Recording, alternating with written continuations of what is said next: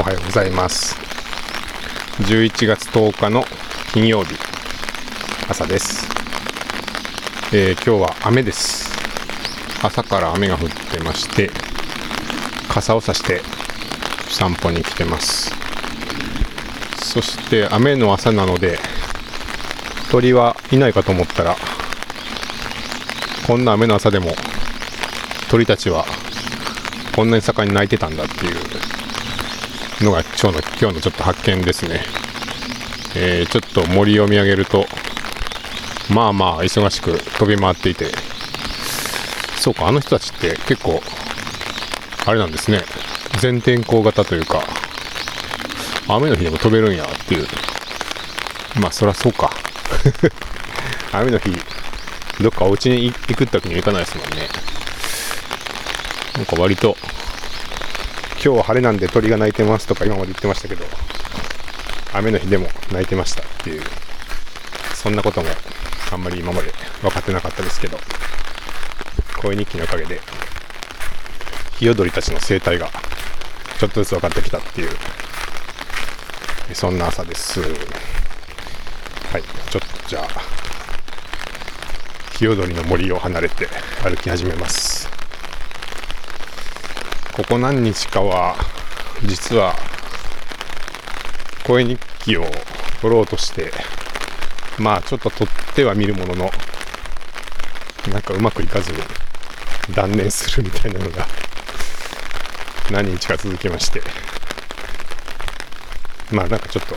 声日記不調っていうかなんかうん。まあ若干あれですね。なんか気持ち的に乗らなかったっていうか、うん、まあそんな数日でした。ななんとなくあの、理由は分かってまして、うん、まあなんかちょっと疲れもあったのかもしれないんですけど、ちょっとね、なんか、まあ人間関係というか、うん、人の人との関係でちょっとギクシャクするっていうかなんかそういうことがあって。うん。なんかあんまりこう楽しくこう話す気にもなれなくななれなくなっちゃったみたいなのが大きかったかなって思ってて。なんかあのまあきっかけはそんなに大したことじゃないと思うんですけど。なんかねちょっと必要以上にダメージを受けてしまってるなって、まあ自分でも思うんですけども。うんまあなんかちょっと具体的に言うとまあ割とね周りのえー人との間でなんかちょっと不機嫌不機嫌というかうんまあ冷たい冷たい対応されたみたいなことがあってなんかそういうのに妙にダメージを受けてしまってまあもちろんねなんかその冷たくなった理由は僕の方にあるあるところがもうあると思うんで別になんか相手が悪いとか相手だけを責めたりとかっていうことをしたいわけじゃないんですけどうんただなんかまあ結構そういう冷たい対応みたいなのにかなりダメージを受けるところがあってうんなんかあんまりねそういうの慣れてないっていうか昔からあんまり慣れてなかったんで大人になってからまあよくあるっちゃあるんですけど、まあ、そういうのがあると結構うん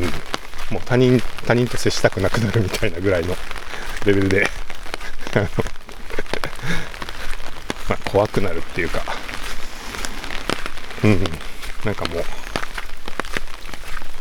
対人関係がどうでもよくなるみたいなぐらいのもう全部投げ出したくなるぐらいの気持ちになることがあって多分ねあのあこれうん。相手の方多分何も気づいてないかもしれないです。あの普通普通にやってただけみたいなね。まあ多分悪意もないと思うんで。なんかうん。多分いや本当に一般的に見ても別に何も悪いことはしないと思うんですけどまあちょっと冷たさを感じるとか距離を感じるとかまあ、本音を言ってないなって感じるみたいなことがあると、まあ、めちゃくちゃ距離を感じて僕は必要以上に落ち込んでしまうみたいななんかそういうところがちょっとあってほんとねなんかうんもうちょっとうまくうまくやれやれるようにしたいなって思うんですけど。まあ苦手ですね。でまあそういう時に心の癒しになるのはまあこういう散歩もそうなんですけどまあプログラム書くとかね。そういうのも結構癒しになって。まあ無心で機械をいじったりとかなんかそういうプログラムを書いたりとかしてると心が落ち着くみたいなところがあって。なんかそういえばそういうシーンがスター・ウォーズとかにもありましたね。なんかエピソード1でアナキンがえー、まあ機械をいじってると心が落ち着くみたいな話をしてたことだったと思うんですけどエピソード2かな。大人が大人になってからなんか宇宙船の中で機械をいじいじりながら喋ったような気がしますけど。なんかちょっと今週はプログラム書きながらそのシーンのことを思い出したりしてました。はあなんかちょっと普通に戻りたい。普通に戻りたいですね。はい。それでそういう不機嫌な人というか、まあ、冷たい人なんで僕こんなに苦手なのかなってまあ、苦手というか、まあ、そういう対応された時にどうしてこんなにこう心を閉ざしてしまうのかなってまあちょっと考えてたんですけど、まあ、ちょっとね最近あの自分の昔のこと結構振り返ることがあってなんか割とそこの影響かなり大きいんじゃないかなって あの感じてるとこがあってまあそれは中学生高校生ぐらいの時の、まあ、体験っていうか、まあ、それは結構大きいんじゃないかなって感じ始めてましてっていうのはちょっとねあの前も少し触れたんですけど IT と森っていうその三島社さんとやっているまあ、ちょっと自分の最近やってきたことを振り返るみたいな収録をずっとやってたんですけど、まあ、そういう中でちょっとねあのいろんなこと今までやってるけど、まあ、なんで自分はこんなことやってるのかなみたいなことを振り返る機会があったのでまあそれで自分でも実際なんでこんなことやってるんだろうっていうねなんか最近やってる取り組みとかこの何年かやってきたこととか、えー、自分はなんかそれをどうしてそんなにずっとやってるというかまあそれのなんなんでしょうね。こう根っこにあるのって何なのかなみたいなことを、まあ、自分でも結構考えたんですけどまあその中でふとね、うん、やっぱその中高の時の体験みたいなのは結構自分の中では思ってた以上に大きいんじゃないかなみたいなことを感じ始めてて。うん、なんかまあ端的に言うと中高はあんまりこう対人関係というか周りの人との関係っていうのが全然うまくいってなかった時期で。まあなんかその時は自分はうまくやり過ごしたというか自分なりにはそんなに潰れもせずに、えー、なんとか自分の楽しみを見つけて乗り切ったぞって思ってる、思ってる、思ってたんですけど、まあでも、やっぱり冷静に考えて、だいぶ辛かったんだよねっていうのを最近、まあ改めて感じたんですけど、うん、まあなんかね、小学校の時は、本当に小さい小学校ですごい楽しくて、まあ本当みんな仲良しみたいな日々を何も考えずに過ごしてたので、まあ、そもそもその人間関係の悩みがあるっていう概念がないみたいな なんかそういうまあ今思ったら本当に理想郷のような環境で過ごしてまして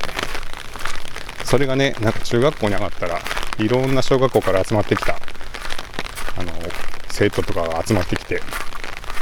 規模が5倍ぐらいかな、になったんですよね、いきなり。で、まあ当然ながら知らない人がいっぱいで、その今までね、全員、学年60人ぐらいで全員知ってて全員仲良しみたいな状況だったところから、まあ、知らない人がいっぱいで、で、まあ知らない人がいること自体はまだいいんですけど、そのやっぱり仲いい悪いみたいなのがあったりとか、まああとは無関心みたいなのがあったりとか、うん、なんか同じ学校の同じ学年同じクラスなのになんかあんまり興味がないみたいな反応する人がいたりとか。まあある程度人数が超えたら当然そうなると思うんですけど。なんかねそういう人との接し方みたいなのが今まで、まあ、それまで自分の中でなかったからなのかなって思うんですけど。なんか相当びっくりして。もう本当にどうやって振る舞えばいいか全然わからなくなるみたいな体験をしまして。なんかそうですね。周りの人との関係が全くつかめなくなったというかうん。もうどうしていいかわからなくなって。なんでそれまでは何も考えずにみんなと仲良く全員友達みたいな感じで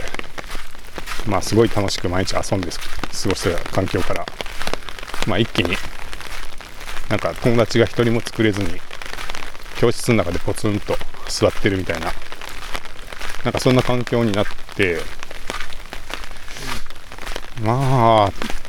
そうですよね。大変ですよねそれ。今普通に思っても。まあ一人で座ってるって言っても当然何何かしらまあ、それなりには前と喋ってたと思うんで、そんなあの一言も喋らないみたいなんじゃなかった気もしますけど、うん、まあでもそれ前と比べるとだいぶ変化が大きくて。でね、なんか、うん、まあ逃げ出す方法とかもあったかもしれないんですけど、まあどうにか頑張んなきゃみたいな感じで頑張ってたと思うんですよね。で、まあ頑張る先といえば、まあ例えばね、すごい授業に集中して先生の話を聞くとか、まあ、勉強を頑張るとか、またクラブですかね。クラブは結構、あのー、楽しくて、まあ、体を動かして、まあ、そこではちょっと友達というか、うん、一緒にやってて、まあ、それは中も高も、なんかそこではなんか話せる仲間みたいなのがいたと思うんですけど、うん、なんか昼間のクラスは本当になんか難しくて。で、多分そういう中で、なんか、まあ、6年間過ごすって結構大変ですよね。なんで、まあ、自分を守るためにというか、うん、どうにか自分を保つために、なんかやっぱこう、他人のことはどうでもいいっていうか、まあ、他人のことは気にせずに、自分のことをやろうみたいなところで、うん。まあ、周りの人のことをちょっと距離をとって自分を自分を保つ保つみたいななんか癖がついちゃったのかなって、まあ、今思うとちょっと思うところがあって。なんでねなんかそのちょっと冷たい反応とかあのをされたりとかちょっと距離を取られたりとかまあちょっとこの人本音で今話してくれてないなみたいなのを感じると急になんかその時のモードが蘇るというか。うん。あこの人自分に本音で接してくれないんならちょっともうこれ以上近づくと傷つくんでもう自分から離れたいみたいな気持ちになって。そうするとなんか他との他の人とのね関係性までなんか全部疑わしく思えてくるみたいな。結局みんな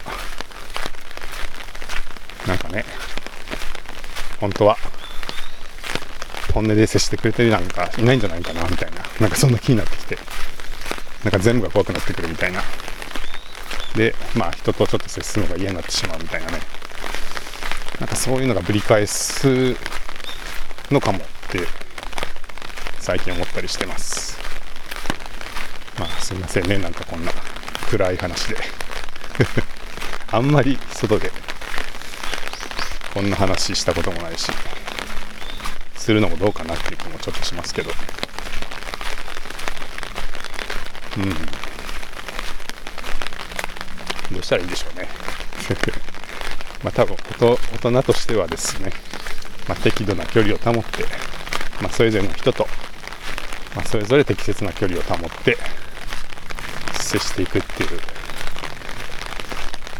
うん、まあなんかそういう器用なことができればいいと思うんですけど、まあ、どっかでね、うん、こっちがちゃんと自分を出せば向こうも本音で接してくれるんじゃないかって。思っちゃうところがあって。あこれもしかしたらいけるのかもって思うとついついね。寄っていってしまったりするんですよね。で自分がまあ本音をさらけ出して寄っていってそこで向こうが本音を見せてくれないみたいな。あ実はこの人本当のことは言ってないってふって思った時にめちゃくちゃ怖くなるみたいなね。まあそういうことは昔から繰り返してる気がするし、まあ、どうしてもなんかその立場的に例えば社長とかやってるとねまあそもそも会社の上司に対してはそんな簡単に本音を見せるもんじゃないみたいな風に、まあ、思ってる人とかもいるかもしれないし。もしかしたらそういうなんかその立場的にそもそもそういうことって難しいのかもしれないし、まあ、あるいは会社でね仕事をしててまあ仕事上の付き合いの人っていうのはやっぱりそれぞれの立場のなんか立場っていうのがあるわけで会社の利益とかその会社でやりたいことみたいなことがやっぱり優先だと思うんで、